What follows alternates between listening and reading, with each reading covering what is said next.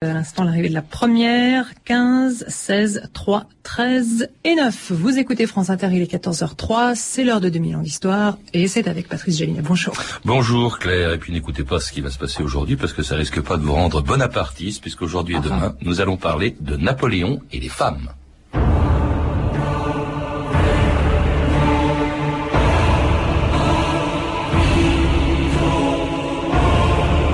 La femme est notre propriété comme l'arbre à fruits est celle du jardinier. Napoléon.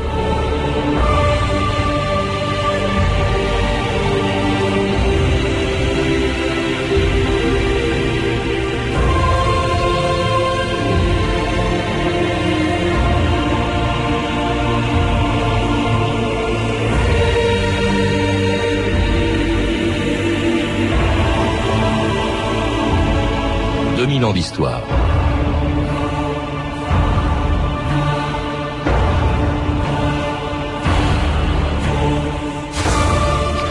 Parce qu'elles appartiennent à la petite histoire, celle qu'on écrit en regardant par le trou de la serrure, les historiens ont beaucoup moins parlé des femmes de Napoléon que de ses batailles. Sa vie privée fut pourtant aussi mouvementée que ses campagnes militaires. En plus de ses femmes légitimes, dont il avait fait des impératrices, et de la plus célèbre de ses maîtresses, Marie Walewska, si connue que tout le monde l'appelait l'épouse polonaise de Napoléon, il y avait aussi les innombrables conquêtes de ce collectionneur de jupons qui a fait entrer dans son lit beaucoup plus de femmes qu'il n'a remporté de victoires sur les champs de bataille. Elles s'appelaient Éléonore, Pauline, Carlotta, Albine, Marie, Giuseppina ou Fanny. On a oublié leurs noms aujourd'hui, mais comme beaucoup d'autres, elles étaient prêtes à subir les pires humiliations pour passer une nuit avec ce conquérant qui pendant 20 ans a fait trembler toutes les armées d'Europe. Sire, mademoiselle Delacroix est arrivée. Mademoiselle Delacroix C'est cette jeune personne rousse à qui votre majesté... Est-elle vraiment rousse? Oh, sire, Qu'elle soit dans ma chambre. elle s'y trouve, sire. Qu'elle attende.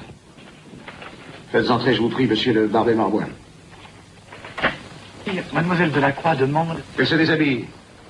Monsieur le ministre des Finances. Sire, mademoiselle Delacroix... Qu'elle se couche. Je vous avais avisé, monsieur, qu'aucun paiement ne devait se faire à la trésorerie que sur ordonnance de mes ministres. Mademoiselle Delacroix... Qu'elle s'en aille. Michel de Decker, bonjour. Bonjour. Alors, dans un livre que vous venez d'écrire chez Belfond, vous rappelez que la scène que l'on vient d'entendre est parfaitement authentique. Hein, c'est une scène extraite du Napoléon de Sacha Guitry. Alors, sauf que cette mademoiselle Delacroix que l'on vient C'est en d'entendre... réalité Mademoiselle du Chénois. Voilà, mademoiselle du Chénois, qui était une des très nombreuses conquêtes de Napoléon. Alors, on sait qu'il a eu, moi je savais qu'il a eu deux femmes légitimes, Joséphine et Marie-Louise, un amour de jeunesse, Désiré Clary, une maîtresse célèbre, Marie Walewska. Mais alors, j'ignorais qu'il y en avait tant d'autres, parce que si on se contentait de les énumérer, ça nous prendrait toute l'émission. Oui, En- en, absolument. en- en amour, c'était un boulimique, C'est Napoléon. c'est un boulimique, incontestablement, mais ça n'est pas quelqu'un de sensuel. C'est, euh, comment dirais-je, c'est un consommateur de femmes, mais ce n'est pas un grand amoureux. Ça, c'est incontestable. Et il lui suffit la plupart du temps de claquer dans les doigts pour que, naturellement, euh, toutes ces femmes soient flattées de venir passer une nuit soit aux Tuileries, soit à la Malmaison, sous le toit de Joséphine, même, ça lui arrive. Mais euh, il n'est jamais amoureux. Il a été amoureux une fois, peut-être une fois et demie dans sa vie. C'était le repos du guerrier, en fait. C'était le repos du guerrier. Alors, boulimique, mais pas très précoce. hein, euh, il est encore euh, puceau à 18 ans, et c'est avec d'ailleurs une prostituée, je crois, au Palais Royal, au célèbre oui, palais- dans là, le quartier le- du Palais Royal, où, fait- on rencontrait découvre l'amour. où on rencontrait toutes ces dames qui, j'allais dire, qui gagnaient à être connues. Mm. Et en effet, oui, c'est une jeune Nantaise qui, le, qui lui provoque ses premières extases sensuelles. Et euh, il le raconte d'ailleurs, mais il se tait à partir d'un moment, il n'écrit plus.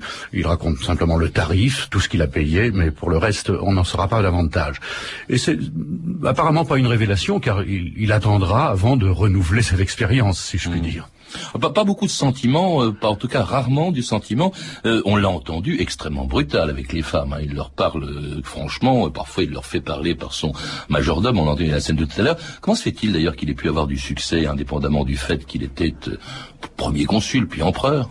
Oui, non, je crois que c'est uniquement pour cette raison, c'est-à-dire que toutes ces femmes-là voulaient et espéraient être pensionnées ou rester quelques mois, devenir des maîtresses officielles. Mais il n'a pas eu de maîtresse officielle, euh, hormis peut-être euh, pendant trois trois, trois semaines ou un mois, une telle ou une autre, mais il n'avait pas de maîtresse officielle, avant la Valesca, bien sûr. C'était pas, euh, en revanche, c'était pas, il était pas, il était pas prodigieux au lit.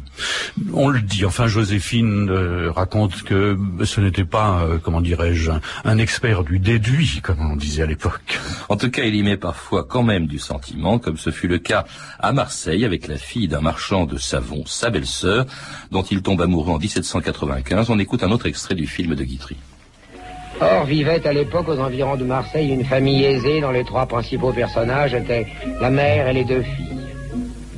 L'une d'elles, Julie, était donc devenue la femme de Joseph. Bonaparte aussitôt devient amoureux fou de sa jeune belle-sœur, de Désiré Clary, au destin fabuleux. Et durant quelques jours, le soir, au clair de lune, lui déclare son amour à sa façon fort cavalière. Cette vierge?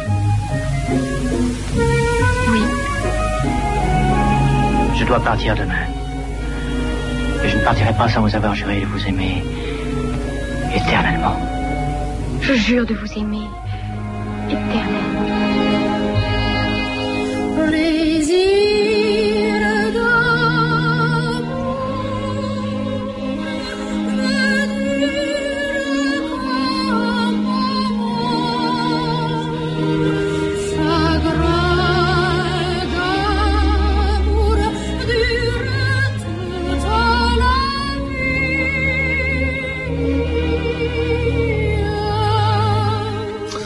Inter, 2000 ans d'histoire, aujourd'hui Napoléon et les femmes, et puis cette romance euh, très célèbre de la fin du XVIIIe siècle, Plaisir d'amour. Alors, euh, l'amour euh, qui, en effet, avec euh, Napoléon ne durait pas très longtemps, hein, il est éternel tant qu'il dure, on peut dire, Euh, mais en revanche, il est sincère à chaque fois. Par exemple, effectivement, il a demandé Désiré Clary en mariage. Mais ça, de toute manière, c'est un tic chez lui. Dès qu'il rencontre une jolie femme, jusqu'à cette époque-là, euh, Émilie Laurenti à Valence, etc., systématiquement, il veut se marier. Il veut se marier et il a déjà ce, ce complexe de, de l'héritier. Il veut un héritier. Ça, c'est systématique à chaque fois. Il se fait conduire. On lui dit, mais enfin, qu'est-ce qu'on va faire? On ne va pas faire entrer un petit lieutenant dans la famille. Systématiquement, il était conduit. Mais Désiré, d'abord, il fait son premier coup d'État avec Désiré Clary. Parce que, en réalité, c'est son frère, Joseph, qui était très épris de Désiré. Et Joseph avait prévu euh, que ce fût Louise euh, qui puisse épouser son, son jeune frère, puisque euh, Napoléon était le cadet. Et il se trouve que Napoléon préférait Désiré. Alors il dit à Joseph, écoute, c'est comme ça, moi je prends Désiré, toi tu prendras Louise, parce que nos caractères euh, correspondent beaucoup mieux. Toi, tu as besoin de Louise, qui est une femme sérieuse, comme tu es un peu volage, etc., etc. Et il fait des serments d'amour absolument passionnés, en effet, à Désiré. Et on Il se fiance, hein, il se fiance, 95, oui, ouais. tout à fait. Et Madame Clary-Mère, qui était la- l'épouse du, du marchand de savon de Marseille, car la petite Désirée était une belle petite savonnette. Madame Clary-Mère, quand, quand Napoléon n'épousera pas sa fille, soupirera « Dieu merci, on avait assez d'un Bonaparte dans la famille Alors bon, ce- cette désirée d'ailleurs aura un destin formidable parce qu'effectivement il va Phénoménal. rapidement l'oublier, mais euh, il, Mais la, il va, il va la marier, oui, il va la marier à Bernadotte. C'est-à-dire qu'elle va devenir reine de Suède. Elle va devenir- et de Norvège, reine de- euh, le, le roi. Absolument. Et, et aujourd'hui encore, il y a des descendants sur le trône de Suède de Désiré Clary, ce qui est quand même prodigieux. Et Bernadotte, lui, on, on le sait, vous savez, ne pouvait absolument jamais se baigner devant ces gens, ni faire venir un médecin à son chevet, car ce grand révolutionnaire qu'il avait été portait d'un tatouage gigantesque sur la poitrine, tatouage sur lequel on lisait « Mort au roi ». C'était du temps où il était républicain, effectivement. Alors, euh, Michel de Decker, si ça ne marche pas avec Désiré, c'est qu'entre temps, il part, euh, euh, il monte, comme on dit, euh, à, à la à Paris, capitale, il monte oui. à la capitale, et puis alors, euh, qui est en pleine effervescence, euh, il faut, faut rappeler que Robespierre euh, est déjà euh, tombé, Mhm, que la terreur mhm. est finie, qu'il y a le directoire, et parmi eux, d'ailleurs, de laxisme et que... ah oui, oui, alors Oui, il y a voilà. du laxisme, et puis brusquement, il arrive justement dans un salon où se déroulaient souvent des parties fines, c'était le salon de Madame Talien. Oui, euh, c'était la Chaumière, avenue Montaigne à Paris, et Madame Talien, qui était, qui était euh, Teresa Cabarrus, la fameuse Teresa Cabarrus, recevait là les plus belles femmes du temps, ses amies. Euh, il y avait Madame de Stahl, qui n'est pas très belle, mais qui avait une santé de fer, et Madame Récamier, euh, la fameuse Madame Récamier, que Chateaubriand, Chateaubriand soupirera toujours de n'avoir pu la connaître intimement. Il la surnommera d'ailleurs l'impénétrable, Madame Récamier. Il y avait Madame Krudener, il y avait euh, euh, Coigny, euh, toutes, toutes ces jolies femmes, elles étaient là tous les soirs, et souvent euh, habillées dans un simple tulle transparent, ce qui rendait évidemment le, tous les hommes politiques qui venaient passer leur, leur soirée, car c'était en effet des lupercales, hein, ni plus ni moins, dans un état d'effervescence que l'on comprend. Et il y avait Marie-Joseph Rose Tachère de la Pagerie. Alors ça dit rien à personne, mais c'était en fait Joséphine. Eh bien, c'est la future Joséphine. Elle se prénommait pas Joséphine non, à l'époque. non, non, cette petite créole née à la Martinique, comme on le sait, cinq ans avant Napoléon, car elle était l'aînée de cinq ans de, de, de Napoléon, euh, avait ces habitudes-là, car elle était euh, pensionnée. C'était, il faut le dire, une demi-mondaine, Joséphine à cette époque-là, c'est-à-dire une femme qui se donnait, une demi-mondaine, une femme qui se donnait à un homme sur deux, si je puis dire. Et en effet, elle était pensionnée par Barras. Euh, Hoche lui versait une pension. Barras, le... personnage très important, il faut le rappeler. Oui, hein. absolument. À c'était le, le, personnage le plus important. C'était le grand patron du pays, absolument. Euh, Barras bien content de se débarrasser de Joséphine parce que elle avait 30 ans, il, il commençait de trouver qu'elle qu vieillissait, qu'elle prenait quelques rides sur la poitrine. Alors il a été ravi de pouvoir s'en débarrasser. Mais c'est vrai le, le, vieux marquis de Colincourt, également, qui a été l'amant de Joséphine, disait, et je le cite, il disait, mais la nature a bien fait les choses puisqu'elle a placé sous le nombril de la jolie rose tachère de la pagerie une petite chose qui lui permet d'acquitter ses dettes. Alors, cette rencontre avec Bonaparte, ça se déroule, euh, le, je, je crois que c'est euh, en octobre, le 4 octobre 1795, oui. hein, vous êtes très précis dans votre livre, euh, Michel de Decker. À ce moment-là, euh, on peut pas dire que Bonaparte l'impressionne. D'ailleurs, il impressionne personne. Il a l'air de rien. Euh, il est mal habillé. Mais Joséphine, euh, Joséphine n'est pas impressionnée, mais Bonaparte est impressionné par, par Joséphine. Oui, mais lui, elle le surnomme le chaboté, etc. Or, oui. ce chaboté, il prend une sacrée dimension. Le lendemain même de sa rencontre avec Joséphine, Absolument. il écrase une révolte royaliste à l'église Saint-Roch. Oui. C'est euh, c'est en Vendémiaire, c'est-à-dire le 5 octobre 1795, et c'est avec cet exploit, si on peut dire entre guillemets, parce qu'il a quand même tiré au canon avec les canons de Murat, car Murat est déjà là, oui, tout à fait. Euh, cet exploit fait qu'il a une autre dimension quand il arrive, euh, quelques jours après, euh, se présenter donc chez euh, Joséphine. Vous êtes martiniquaise? Oui. Et vous êtes née de la pagerie? Oui. Vous êtes mariée à 16 ans avec le général de Beauharnais, guillotiné sous la terreur, et qui vous a fait deux enfants. Vous les aimez? Je les adore. Elle est sympathique, votre vieille négresse. je l'aime beaucoup depuis qu'elle m'a prédit que je serais reine de France. Il n'y a pas de quoi rire. Une question encore, la dernière. Quel est votre âge? Quoi, si c'est pour vous épouser? J'ai 32 ans. Et moi 26. À la mairie, tu en auras 6 de moins et moi 3 de plus. Et nous finirons bien par nous rencontrer. Moi, Dieu, que tu es jolie, que tu me plais. Que je t'aime. Et c'était la demande en mariage euh, par Bonaparte à Joséphine. Hein. C'est vraiment très militaire cette façon de demander la main de Joséphine. Euh, dans quelles circonstances? Pourquoi est-ce que brusquement elles font devant ce, ce, ce, ce, ce il est quoi à ce moment-là? Il, il, est, il est euh, non, il est général. Il, ah, il est général. Il vient d'écraser effectivement. Oui. Général Vendémiaire, oui, oui, le fameux général Vendémiaire. Eh bien, pourquoi? Eh bien, parce que Barras l'a congédié, qu'elle n'a plus personne pour s'acquitter de ses dettes, et puis d'autre part, elle se dit que peut-être est-il promis à quelque avenir. Mmh. Donc elle l'accueille dans, dans, dans, dans son petit appartement de la rue Chantraine. Et puis lui, il est sous le charme, évidemment. Et il, y a, il faut rappeler un épisode, c'est que euh, lui, le général Vendémiaire, qui a écrasé la révolte royaliste, vient donner euh, à Joséphine, ou plutôt à son fils, au fils de Joséphine, qu'elle avait eu de son premier mariage, Eugène, l'épée de, de, son père. Oui, ça, il est très malin. On avait conservé l'épée, et il est allé le rep reporter cette épée euh, à, à, Eugène de Beauharnais. Alors Joséphine, évidemment, est émue. Elle se dit, mais il est, il est bon, c'est un gentil garçon, somme toute. Mmh. Et elle l'accueille, elle l'accueille, et puis euh, ils vont se marier. Vous savez que la, la nuit de noces, d'abord le mariage. Alors le mariage, vous le racontez, c'est quand même extraordinaire. Le mariage, c'est un, type expéditif, Bonaparte. Ah, Mais ce jour-là, hein, c'était en, en mars 96, ce jour-là, oui.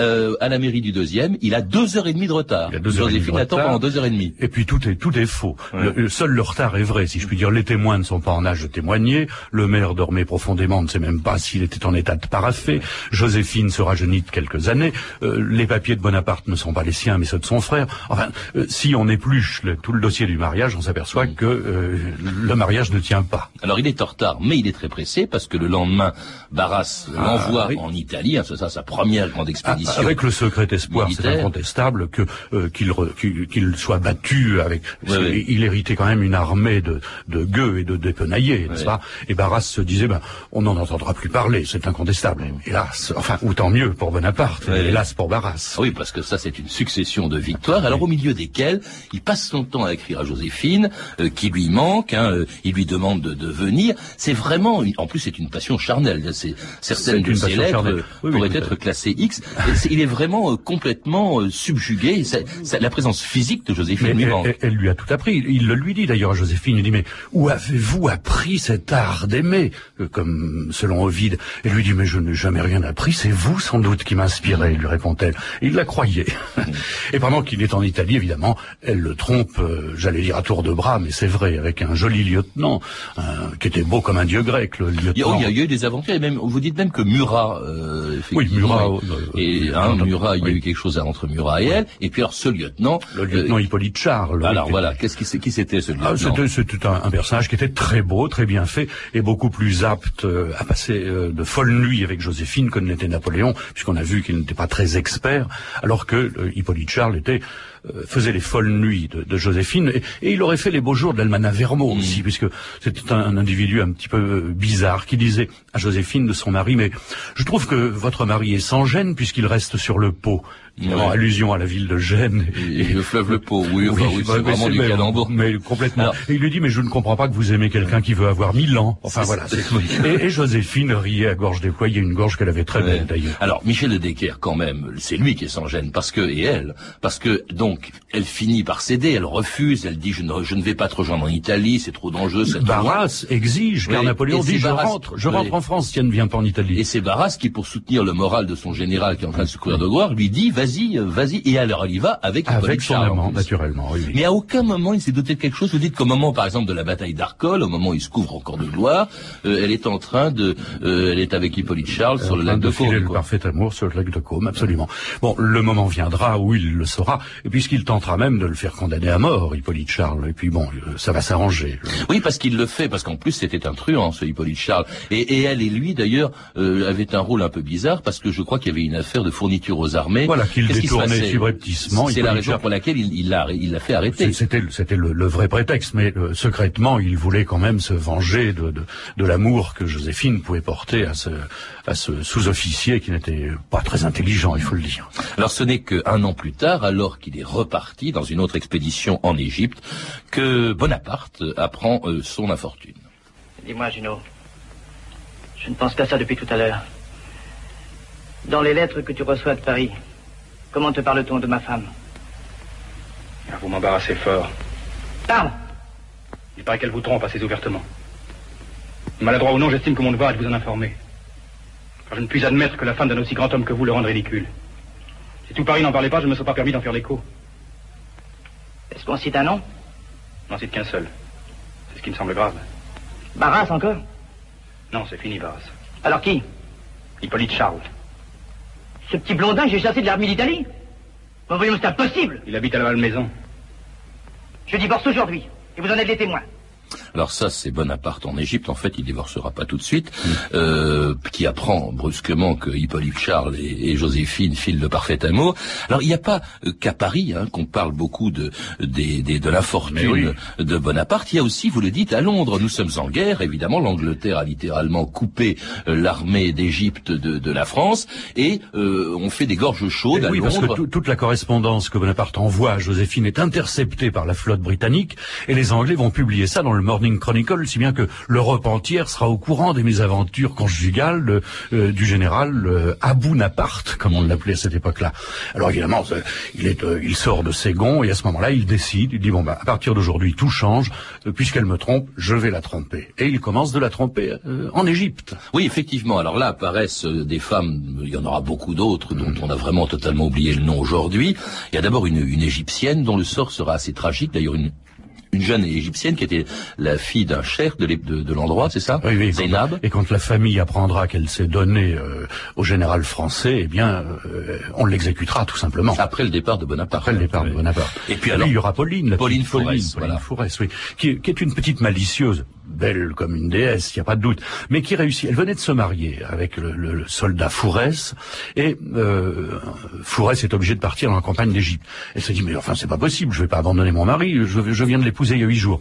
Elle se déguise en soldat, et elle traverse la Méditerranée déguisée en soldat. Et quand Napoléon la découvre, quand, euh, dès qu'elle a eu mis son, son joli pied menu dans le sable égyptien, il dit, mais enfin, il y a une femme, une Française ici, comment c'est possible?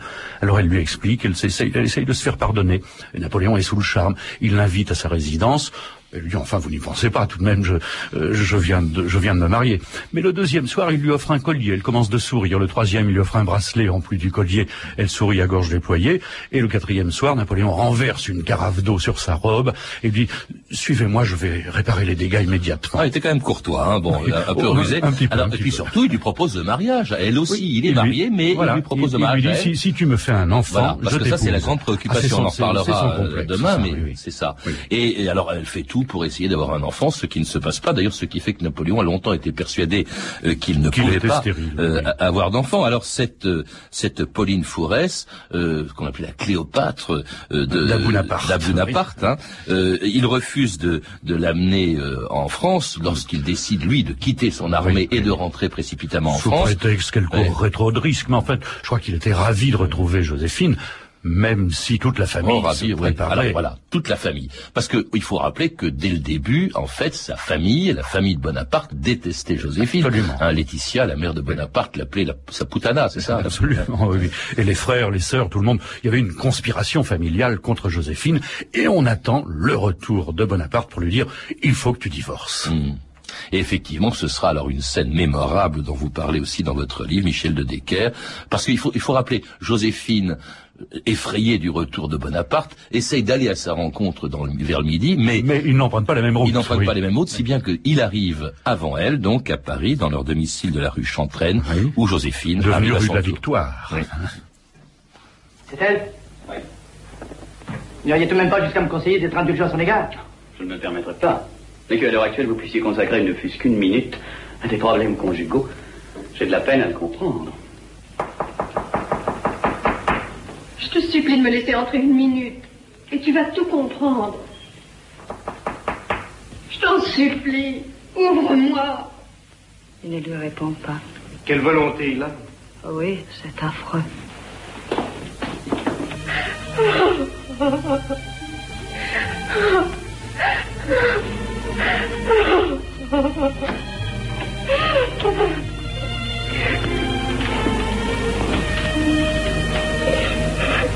quel chiffre s'élèvent les dettes que vous avez contractées en mon absence? Répondez. Peut-être un million. Et c'était Michel Morgan dans le rôle de Joséphine, retrouvant son mari Bonaparte, joué par Daniel Génin. Euh, alors une scène très connue, hein, Mhm. euh, Joséphine éplorée, devant Bonaparte qui ouvre la porte, et puis finalement il lui demande pas seulement quelles sont ses dettes, non seulement il lui rembourse, mais il la, il la reprend dans ses bras. Alors c'est, c'est vraiment, on sent bien quand même qu'il y a de l'amour aussi, un amour très profond. Toute sa vie, il l'a appelé l'incomparable, Joséphine. Oui, je crois que c'est véritablement c'est celle qu'il a aimée par jusqu'à son lit de mort. Il le dira. Bon, il sera contraint de divorcer, mais Joséphine. D'ailleurs, les, grognards eux-mêmes, on le sait, quand euh, il annoncera son divorce, les grognards diront ah, elle lui a porté chance. Maintenant, ça ira mal. Mais il a aimé Joséphine, c'est incontestable. Et elle était très belle aussi, Joséphine. Euh, il ne fallait pas qu'elle sourie, car elle avait les dents carriées, c'était une rangée de chicots noirâtres, mais sinon elle était très belle. Alors ce- cela dit, à partir de ce moment de son retour, même s'il lui pardonne, les rapports vont changer hein, entre elle et lui, Oui. et ce n'est plus tellement lui qui devient jaloux des amants de Joséphine, mais c'est elle qui prend des crises de folie parce que il multiplie là les conquêtes. Il y en a tellement, on va pas toutes les citer, mais enfin, Oui. euh, il aimait particulièrement le monde du spectacle. Oui, euh, il fait dans le showbiz, absolument. Il fait dans le Hein showbiz avec un certain de, de chanteuses, de comédiennes. Euh, la Grassini, qu'il avait connue en Italie, qui, qui était une, une manière de calasse du temps, qui tenait bien le contrute. Il y a eu le- beaucoup d'actrices, là, du qu'on en a, qu'on en a vu tout à l'heure, celles qui devaient se coucher, attendre, se déshabiller, etc., et qui repartaient. Il y a eu le- la fameuse Mademoiselle Georges, Georgina, qu'il va, lui, euh, qu'il va, elle... euh. Elle était célèbre à l'époque. Elle était célèbre, très- très elle avait grande actrice. 18 ans, c'était, elle avait, elle était très grande, elle avait surtout de très grands pieds. On disait qu'elle avait un port de reine mais des pieds de roi. Mais il l'a beaucoup aimé pendant trois semaines, un mois, et, et euh, un jour, il en aura marre. Il dira euh, ce soir, je ne vous aime plus, vous êtes laide. Il va lui enfourner une poignée de billets de banque dans la poitrine qu'elle avait superbe, et puis ça sera fini avec euh, avec Mademoiselle Georges. Enfin, elles sont nombreuses comme ça avec une autre au débeauté à la Malmaison. Il l'a fait venir à la Malmaison, c'est la petite branchue, et il lui arrache sa robe en disant qu'elle beau lever de rideau. Enfin, vous savez, c'est même un soudard. C'est effarant. Vraiment, quand on entend tout ce qu'on tout ce qu'on dit depuis le début de l'émission, quand on voit la façon dont il se comporte avec elle, vraiment avec pas la majeure partie d'entre elles, c'est pas un sentimental, c'est franchement, euh, bon, il y en a d'autres, mais c'est vraiment un aspect assez détestable même du personnage. Mais oui, mais je crois que rien ni personne ne devait lui résister. Hein, C'était, c'est comme ça qu'il s'est fait.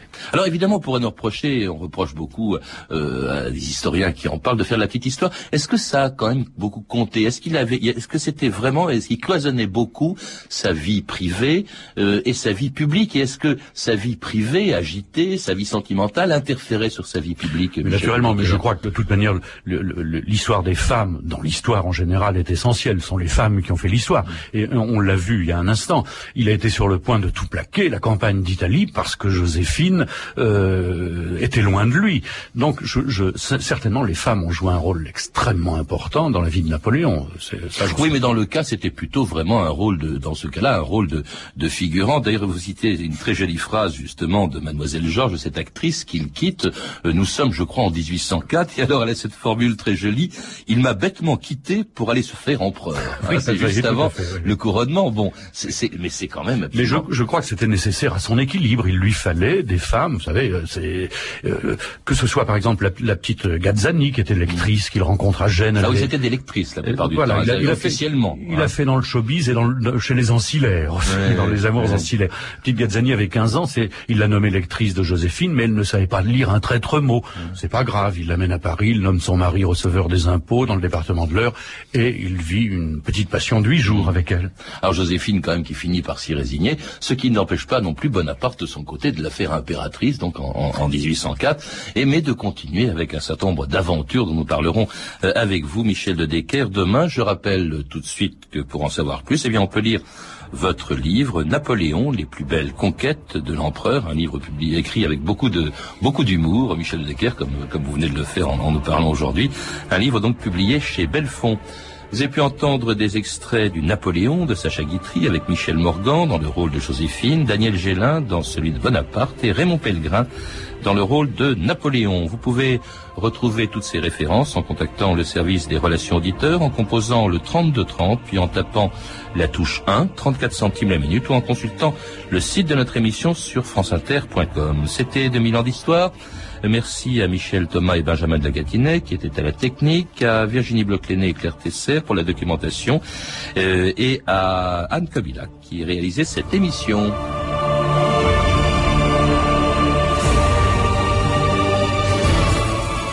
Il est 14h30 sur France Inter, l'heure de retrouver Eric Oswald avec Musique Express. Bonjour Eric. Bonjour Patrice et à demain.